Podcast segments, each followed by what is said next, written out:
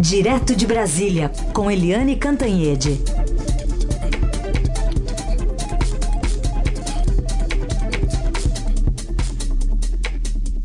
Oi, Eliane, bom dia. Bom dia, Raíssa Carolina, ouvinte. Oi, Eliane, bom dia. Bom, está de volta à Câmara dos Deputados a mini reforma eleitoral que ampliava brechas para a Caixa 2 e diminuía a possibilidade de punição por irregularidades, e no Senado os dois itens caíram após muita pressão. Os deputados podem até voltar a diminuir esses controles sobre o uso de dinheiro em campanhas, mas para isso terão de assumir sozinho o ônus. Como é que fica toda essa situação hoje lá na Câmara? Pois é, a gente falou aqui ontem, né, que havia uhum. muitas reações de senadores, principalmente de senadores jovens, mais jovens, é, em primeiro mandato, contra essa mexida toda, que, enfim, é, escamoteava muito, dificultava a fiscalização, atrapalhava a transparência das contas de campanha. E prevaleceu aí a pressão dos jovens senadores, dos novos senadores. Então, o que, que o Senado fez? O Senado aprovou a toque de caixa, porque no mesmo dia aprovou na CCJ, que é a Comissão de Constituição e Justiça, e já mandou para o plenário, e o plenário também aprovou. O é, Senado manteve aí, aí o fundo eleitoral, né, porque depois que a, o, houve a restrição, o fim das contribuições de campanha da iniciativa privada, das empresas, o fundo eleitoral passou a ser público. Então, a iniciativa privada não contribui mais, mas alguém tem que financiar a democracia, as eleições, as campanhas. E aí é o fundo público. Só que o público tem dificuldade em entender isso. Mas o Senado manteve aí o fundo é, partidário, eleitoral, mas mudou, fez mudanças importantes no projeto que estava sendo muito criticado pela opinião pública, pelos especialistas. Então acabou com aquela história de anistia multas, né? Como assim anistia a multa? Tem que anistiar multa nenhuma não. Quem erra tem que pagar multa, né?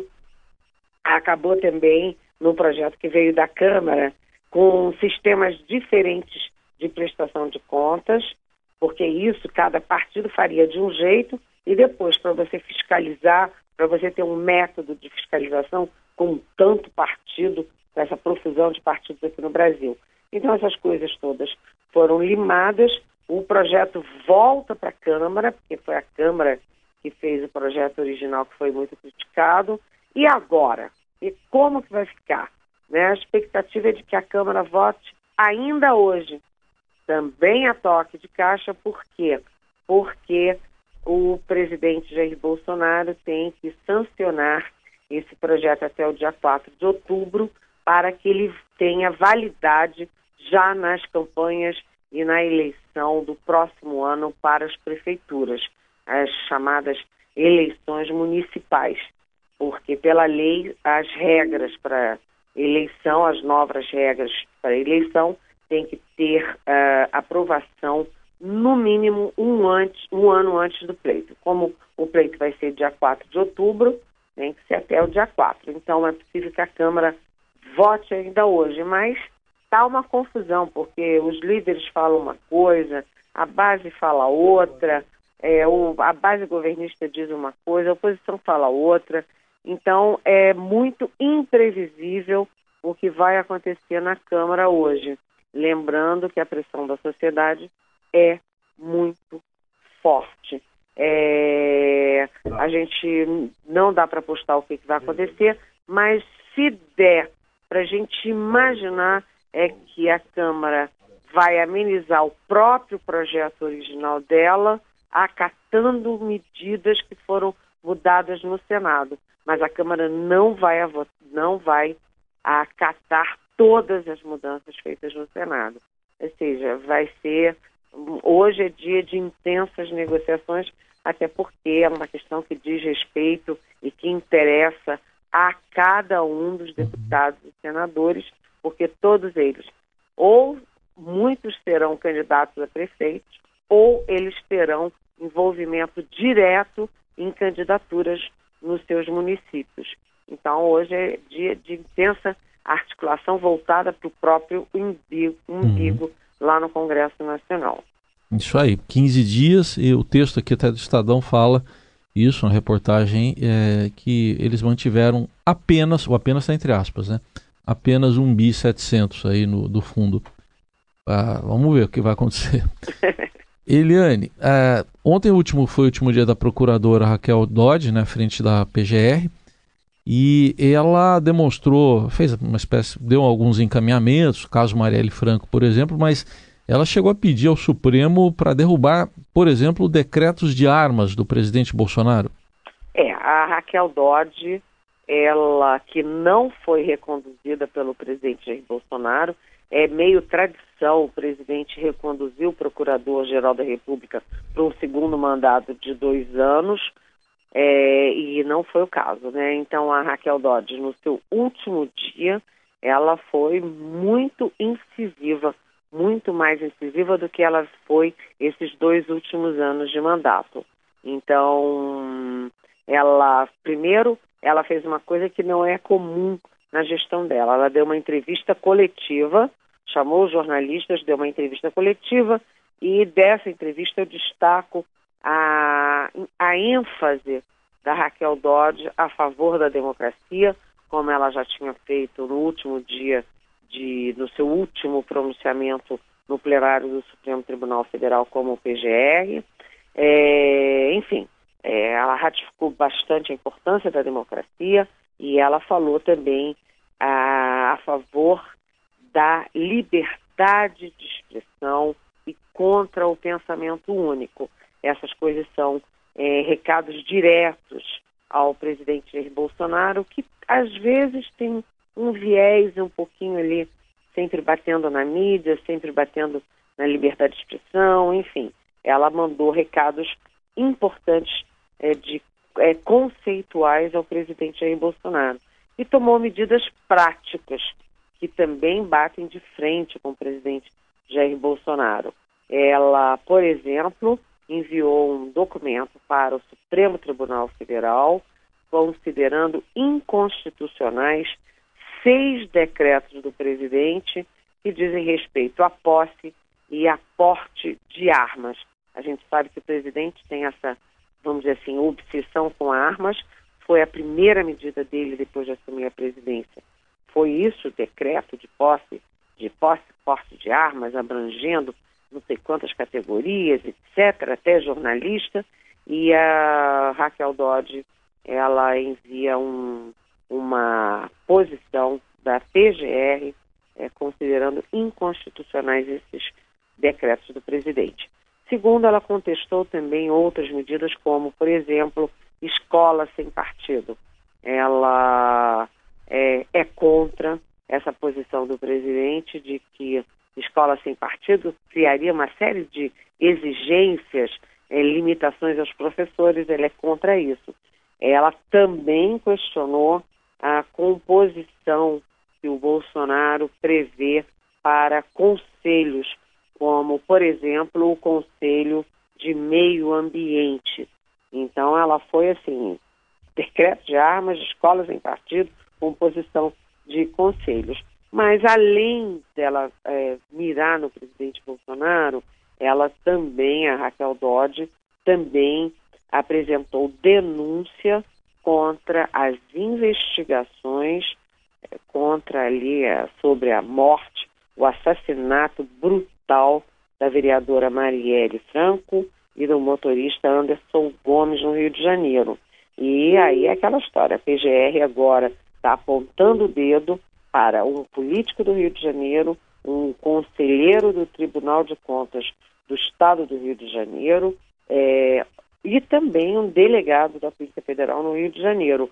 E por trás disso tudo está a insistência da DOD, que teve muito na época é, do crime, ela teve muito apoio do então ministro é, da Segurança Pública, Raul Jungmann, para federalizar as investigações do assassinato. O que, que é isso? Em vez de deixar a polícia do Rio de Janeiro investigando ela própria investigando seus aliados ali, domésticos dentro do Rio de Janeiro, ela quer trazer para a Brasília, é, para a Polícia Federal, para as instâncias federais, a investigação desse crime bárbaro que até hoje está sem explicação nenhuma. Então Raquel Dodge bateu na mesa no último dia e, desculpe a expressão, foi marcha pra caramba. Eliane, mas é, numa avaliação, é, isso é bom deixar para o último dia fazer tudo isso? Ou tem muito a ver os bastidores dela, de uma possibilidade de ela ser reconduzida ao cargo e aí ela segurou isso por algum tempo na mão? Qual é a avaliação que você faz desse timing? Olha, Carolina, evidentemente ela diz que não, que não tem nada disso, mas evidentemente tem sim. Ela, como não queria é, provocar o presidente Jair Bolsonaro, ela não queria, é, enfim, inviabilizar ela própria a sua recondução ao cargo, ela, primeiro, ela não se inscreveu para disputar a indicação da lista tríplice dos próprios colegas. Ela ficou correndo por fora, como, aliás, o próprio escolhido, que é o Augusto Aras, o subprocurador Augusto Aras. E ela é, evidentemente não fez nada dessas coisas contrariando decisões do presidente Bolsonaro, porque no fundo, no fundo, ela acalentou o sonho, a fantasia de ser reconduzida, uhum. né? Tanto que ela tinha apoio de ministros do Supremo, tinha apoio do presidente da Câmara, o presidente do Senado, ela tinha apoios políticos importantes. Então ela disse: eu não vou mexer com essas coisas. Quem sabe se cola, né? Mas não colou, até porque ela lá atrás, ela entrou com um processo no Supremo é, por racismo contra o Bolsonaro. O Bolsonaro a gente sabe que não perdoa essas coisas, então as chances dela eram praticamente próximas do zero, mas ela ainda acalentou o sonho. Então ela deixou para o último dia tudo aquilo contra o Bolsonaro, inclusive esses discursos todos pela democracia, contra o pensamento único, a favor da liberdade de expressão, coisas que ela era bem calada antes e que ela, no último dia, é, passou a defender, assim, nos últimos dias, depois da escolha do Aras, que ela passou a defender com muita ênfase. Você tem razão, a sua pergunta embute a resposta. Ela, enquanto era candidata, ficou quietinha. Depois que ela não teve mais chance, já era uma ideia ultrapassada e ela ficou mais vamos dizer, incisiva. Eliane, vamos falar de um ex-procurador da República bastante famoso até um tempo atrás? Você sabe de uma coisa, Carolina? Hum. É incrível como o Brasil esquece as coisas rapidamente, né? Você teve, quase você teve aí a queda de mais um presidente, que foi o presidente é, Michel Temer, e foi numa ação ali coordenada entre o então Procurador-Geral da República, o Rodrigo Janot, o subprocurador, que era o braço direito dele, Marcelo Miller, e os irmãos Joesley eh, e Wesley Batista, da JIF. E aí passa-se o tempo, o Temer não perdeu o mandato, foi até o fim, mas não teve mais força política, não conseguiu aprovar a reforma da Previdência, enfim, interrompeu o processo de recuperação da economia, aquela confusão toda, e todo mundo esquece o Marcelo Miller. Então, vamos lembrar aqui quem é o Marcelo Miller, até porque ontem o Tribunal Regional Federal, o TRF, da primeira região do Rio de Janeiro, é, concedeu um habeas corpus para trancar, para encerrar a ação penal que corria contra Marcelo Miller. Né, o tribunal alegou por 2 a 1 um, inépcia da denúncia, de que não havia é, motivo para continuar a investigação do Marcelo Miller. E aí a gente lembra, como é que ele entra nessa história? O Marcelo Miller era subprocurador da República, ele era o braço direito do Rodrigo Janot, ele é que estava fazendo todo o processo de acertar o acordo de delação premiada do, uh, do Joesley Batista, do Wesley Batista, né, esse que acabou, enfim, o Joesley Batista acabou indo lá e, e gravando 20 minutos do presidente Temer, enfim, aquela confusão toda. E, ao mesmo tempo, se descobre que ele estava negociando a delação do Joesley e do Wesley Batista e ele já estava negociando também, ao mesmo tempo, simultaneamente, sair da, da PGR, sair da Procuradoria-Geral da República, largar a carreira para trabalhar no escritório de advocacia que defendia os interesses e articulava a, o acordo de leniência da JIF com o, as autoridades públicas. Ou seja, ele negociava para é, favorecer o Joesley de um lado e para favorecer a União contra o Joesley de outro. É inadmissível, é, é, é absurdo isso. Todos os ministros do Supremo, todos os juristas que eu conheço dizem que isso é um absurdo. Mas o Tribunal Regional Federal, por 2 a 1 um, ontem, disse que não, que não tem, é uma inépcia denúncia. Não teve nada disso não e ele não é acusado de ter recebido, é, não pode ser investigado mais por ter recebido 700 mil reais é, para, é, enfim, para favorecer os irmãos Batista naquela delação. Ao mesmo tempo, o ministro Edson Fachin, que é o relator da Lava Jato lá no Supremo Tribunal Federal, ele está insistindo, primeira vez, segunda vez, ontem de novo, ele insistiu para que o presidente da corte, o ministro Dias Toffoli, libere o julgamento do acordo de delação do Wesley Joesley Batista. O acordo de delação dos dois é um primor, porque eles foram lá, quase derrubaram o presidente da República, fosse o João, Michel, Pedro, a Joana, não interessa, mas era a instituição presidente da República, e no dia seguinte, um pegou o super, seu super jato, o pessoal foi para Nova York, né? aí eles mandaram a lancha, que é a lancha mais cara que existe no planeta, mandaram para Miami e foram curtir a vida no Manaus, nos Estados Unidos. E aí muita gente, inclusive o ministro Supremo, diz que aquilo era um escândalo. Que acordo de leniência é esse? Que acordo de delação é, premiado é esse? Em que eles, fiz, eles compraram o mundo político inteiro, o mundo do executivo, compraram o mundo empresarial inteiro, é, eles foram criminosamente atuantes na política, e aí eles quase derrubam o presidente e vão embora com suas lanchas, aviões, apartamentos, viver a vida, as coisas não funcionam assim. Então, o acordo de delação é, premiada deles está em suspenso. A própria PGR já pediu a revisão, a anulação disso, e o Faquin já insistiu uma vez e ontem insistiu de novo para o Toffoli botar em julgamento para decidir vale aquele acordo ou não.